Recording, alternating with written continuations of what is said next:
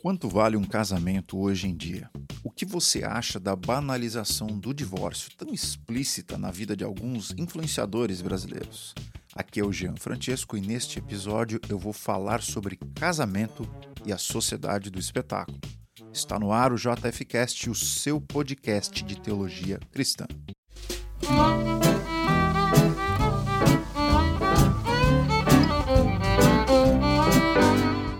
Sejam bem-vindos a mais um episódio aqui do JFcast e hoje nós vamos falar sobre casamento, sobre divórcio, sobre essa civilização do espetáculo que é a civilização mundial, ocidental e mesmo oriental. Qual é a nossa perspectiva cristã sobre tudo isso, sobre essa banalização de casamento, de divórcio? Bom, eu vou meter a boca no trombone e vou falar tudo aquilo que eu penso. Então, aperta os cintos aí, se segura na cadeira.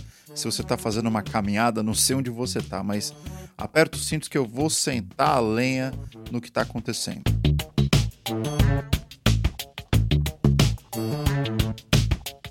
Não bastasse a relação conjugal, o casamento ter sido capturada por aqueles ideais românticos de felicidade plena, aquela coisa do amor apaixonado, que não existe, a gente sabe disso.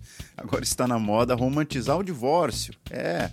Não foi nada demais, só estamos nos divorciando, amor e amizade continuam, apenas o casamento que acabou. Alguns dizem, né? Ou o importante é vocês se sentirem bem, é, serem felizes, comentam alguns. Uh, não que eu defenda que divorciados devam se odiar ou coisa do tipo, mas é que, meu Deus do céu, não dá para romantizar um divórcio. Se você é casado, você sabe muito bem disso. Não dá para dizer que tá tudo bem quando não está. A separação, para nós que somos cristãos, é uma forma de luto. Se trata de uma ruptura de duas pessoas que sonharam e se comprometeram perante Deus e a sociedade a permanecerem juntas até a morte. Se você se casa, você pede a, a bênção de Deus sobre a sua vida, e quando você quebra essa aliança, é uma quebra espiritual, é uma quebra social, uma quebra individual, você quebra tudo. Então não é a mesma coisa cancelar a sua fidelidade à operadora telefônica, a operadora que te dá Wi-Fi na sua casa. Nós estamos falando de um casal que não sobreviveu às crises comuns da vida a dois e optou pela falência matrimonial. Então, minha gente, presta atenção, a não ser que hajam motivos minimamente razoáveis para uma separação, como aquelas que o Senhor Jesus deixou muito claro nos evangelhos, as relações sexuais ilícitas, adultério, ou como aquilo que Paulo dá a indicar na primeira carta aos Coríntios, um abandono irremediável por uma das partes, que não seja possível dar jeito, ou mesmo pela triste experiência contemporânea da violência doméstica, né, que é uma forma onde um, um parceiro diz para o outro que não ama a vida do outro porque está querendo a morte do outro, né? A violência doméstica é uma coisa que a gente não tem diálogo. Então, a não ser por esses motivos, né, tão radicais, a separação de um casal devia ser encarada como uma história de fracasso e não como uma história que deu certo, entre aspas, enquanto durou. Não. Não dá para a gente entender as coisas assim. Então, assim, na minha opinião, a sociedade romantiza o divórcio justamente porque aceitou romantizar o casamento. Essa é a minha opinião. Talvez o maior responsável por essa reconfiguração do significado do casamento seja a indústria contemporânea de casamentos. Isso já vem sido falado por autores cristãos e não cristãos há muito tempo. Por exemplo, James Smith ele, ele diz acertadamente que nós podemos até pensar né, que essa explosão da indústria de casamento nunca esteve tão na moda casar, né? Isso pode ser uma boa notícia, né? Que o casamento está sendo revalorizado, como sinal de que a nossa cultura está começando a enxergar o casamento e a família com bons olhos novamente. Porém, o Smith questiona. Ah, tudo isso não prova que a nossa sociedade valoriza o casamento mais que nunca? Ah, não. Ele responde, nem tanto, porque na verdade as estimativas elas indicam que a receita da indústria do divórcio iguala aquela exibida pela indústria do casamento. Isso ele escreve naquele livro maravilhoso que ele escreveu, Você é aquilo que você ama, um livro muito show que fala sobre a teologia agostiniana aplicada para a vida contemporânea. Em outras palavras, o fato de festas de casamento estarem em evidência não significa que a instituição casamento esteja. São duas coisas muito diferentes. Aquilo que é o espetáculo e aquilo que é a instituição casamento. Na verdade, isso na verdade é um sinal do raiar da sociedade do espetáculo, que é uma metáfora do Debord, né, que é um autor que fala muito sobre a civilização do espetáculo. Todo casal sabe que, embora a cerimônia seja significativa para um casamento, é importante você ter uma cerimônia, juntar a família, os amigos, enfim, ter uma cerimônia religiosa, mas ela não representa a realidade da vida a dois. Mas não é o realismo conjugal que a indústria de festas de casamento vende. Ela anuncia o matrimônio como um espetáculo onde o amor é romântico o tempo todo. Ela se materializa nas redes sociais com aquelas fotos maravilhosas, perfeitamente o tempo todo, deixando intencionalmente de lado algo que o brilho espetacular da cerimônia de casamento jamais mostrará, que é a nua e crua realidade de que casamento é um trabalho árduo é um árduo trabalho manter um casamento, não é coisa fácil, gente. Eu tô cinco anos nesse negócio e eu digo para vocês que não é simples, mas ao mesmo tempo é uma instituição que não foi feita para isso. Casamento não foi feito para você viver um sonho romântico. Meu Deus do céu, a verdade é que o casamento não combina com essa sociedade do espetáculo. Casamento nunca foi e nunca será uma instituição recomendada para aqueles que vivem para o cultivo do seu próprio ego, da sua aparência, da sua visibilidade, notoriedade. E a razão é muito simples. Os propósitos do casamento são diametralmente opostos a todos eles. O propósito último do casamento é sacramental, isto é, refletir o ser de Deus. É um meio pelo qual Deus é refletido na vida humana. Mais particularmente, eu estou me referindo ao fato de que Deus criou essa instituição, casamento, como um sinal de uma realidade mais sublime e a realidade do amor que Cristo tem por a sua igreja, por nós.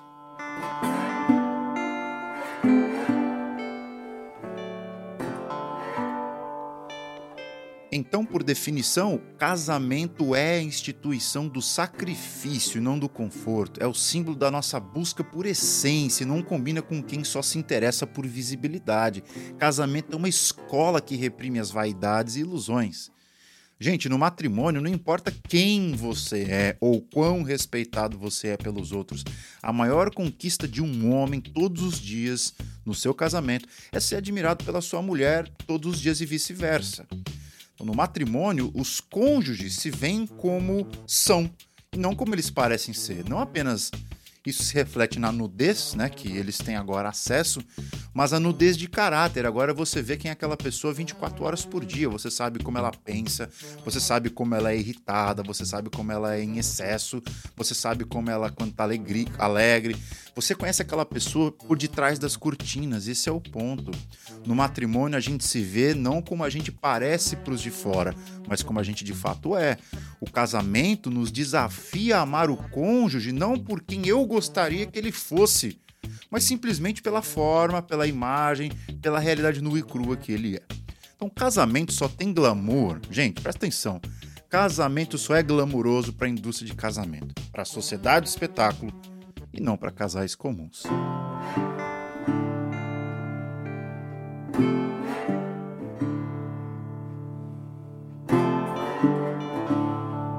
Talvez uma das grandes verdades que precisam ser ditas sobre casamento hoje em dia é que o matrimônio foi idealizado pelo Criador em primeiro lugar para amadurecermos como seres humanos e não como um veículo para a felicidade. Olha, eu acho que se a gente entender isso, esse princípio de que o casamento ele não é uma via para a felicidade, isso já vai ser um princípio excelente, um ponto de partida para a gente reordenar nossas expectativas do casamento. Por uma razão muito simples na teologia cristã, a felicidade é um departamento divino.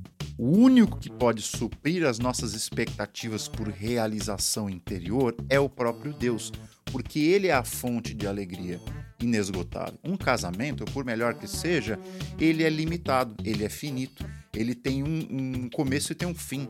Deus não tem começo e fim, Deus é eterno. E nós temos um vazio dentro do nosso coração do tamanho da eternidade.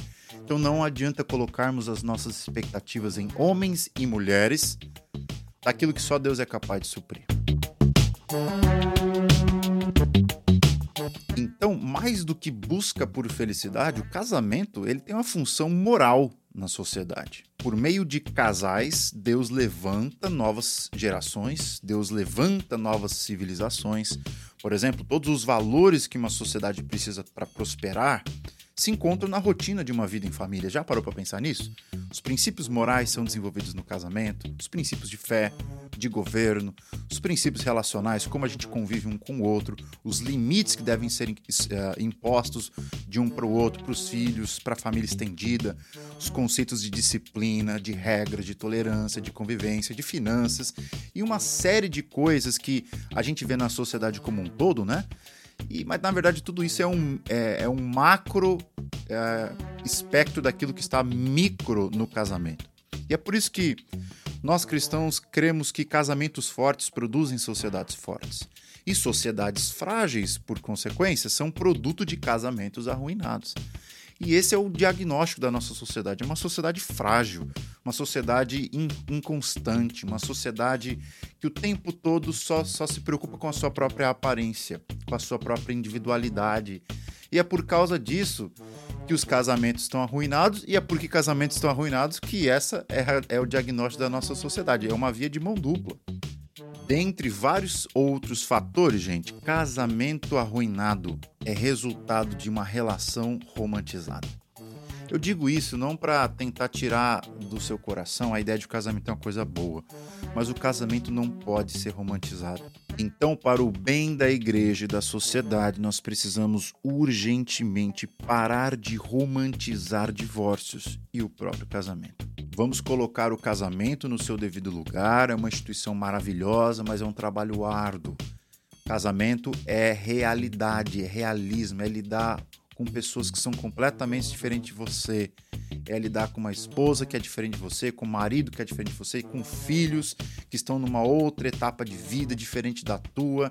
Casamento é árduo, mas o casamento ele te oferece maturidade, o casamento te oferece essa visão sacramental de encontro com Deus, que eu acredito que nenhuma outra instituição vai te poder dar. Talvez a igreja seja a instituição que mais próximo demonstra isso, obviamente, né?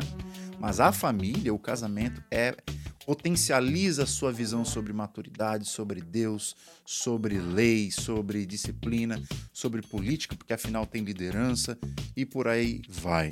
Então nós precisamos, para o bem da igreja e da sociedade, parar de romantizar esses divórcios e parar de romantizar o casamento. Divórcio não tem jeito, gente. É luto. Divórcio é, é uma amputação. É uma parte de você que se foi e você continua com a ferida. Então vamos parar de romantizar os divórcios, pelo amor de Deus.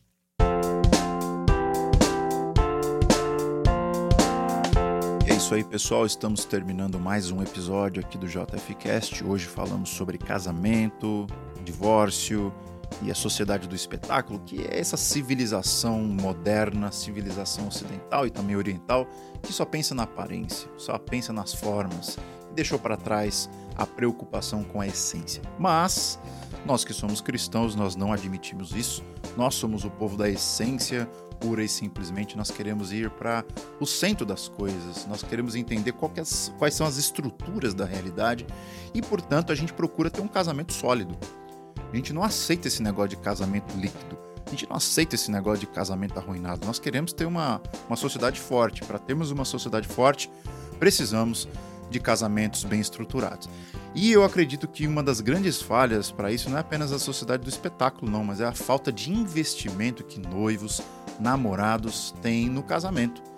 A gente investe uma grana pesada em faculdade, a gente investe uma grana pesada em carro, em comprar casa, em pagar aluguel, em pagar aula de volante, mas a gente não investe numa das coisas mais centrais, que é a vida a dois. Porque para entrar num casamento você precisa saber do que, que você está, no que, que você está entrando. E é muito importante que você leia, que você estude, que você saiba quais são os princípios bíblicos para os relacionamentos. Minha esposa e eu pensando nessa lacuna de noivos e namorados despreparados, entrando completamente despreparados para o casamento e vindo com uma enxurrada de problemas para nós depois como pastores, né? A gente vê uma quantidade de casais aí no primeiro, segundo ano de casamento querendo divorciar por falta de conhecimento do que é necessário para você sobreviver aos primeiros anos da vida adulta. Nós temos um curso que é o Casamento Aí Vou Eu, e é um curso que já temos mais de 50 casais matriculados que têm aprendido dia após dia, né, namorados, noivos, recém-casados, que têm aprendido a sobreviver em meio a, o árduo trabalho que um casamento impõe para todos nós. Se você tem interesse, fala comigo no Instagram. Vou deixar o link aqui para o curso na descrição deste episódio. E eu espero que você tenha um dia abençoado e que você pense, para e pensa do que estão fazendo com o casamento. Quão banalizado está o divórcio. E você se lembre que você é cristão e você tem que ir na contramão de tudo isso que a sociedade do espetáculo está nos sugerindo. Essa é a minha palavra. Que o Senhor fique com todos vocês e eu te vejo num próximo episódio. Tchau!